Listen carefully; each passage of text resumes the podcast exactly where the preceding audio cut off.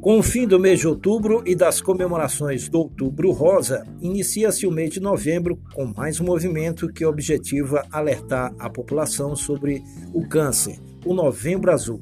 Esse movimento internacional, comemorado inicialmente na Austrália desde 2003, volta-se para a conscientização do público masculino a respeito do câncer de próstata, uma importante causa de morte entre os homens. Novembro é o mês mundial de combate ao câncer de próstata e tem por objetivo alertar todos sobre a importância de conhecer essa doença e da realização de um diagnóstico precoce sobre ela.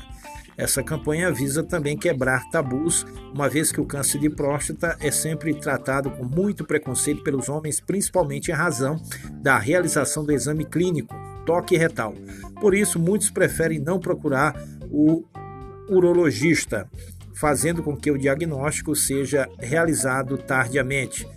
O mês de novembro foi escolhido, pois o dia 17 de novembro é o Dia Mundial de Combate ao Câncer de Próstata. Durante todo o mês, ações são realizadas com o objetivo de alertar sobre a doença e, assim, como no Outubro Rosa, vários pontos turísticos do país e do mundo são iluminados, dessa vez no tom azul.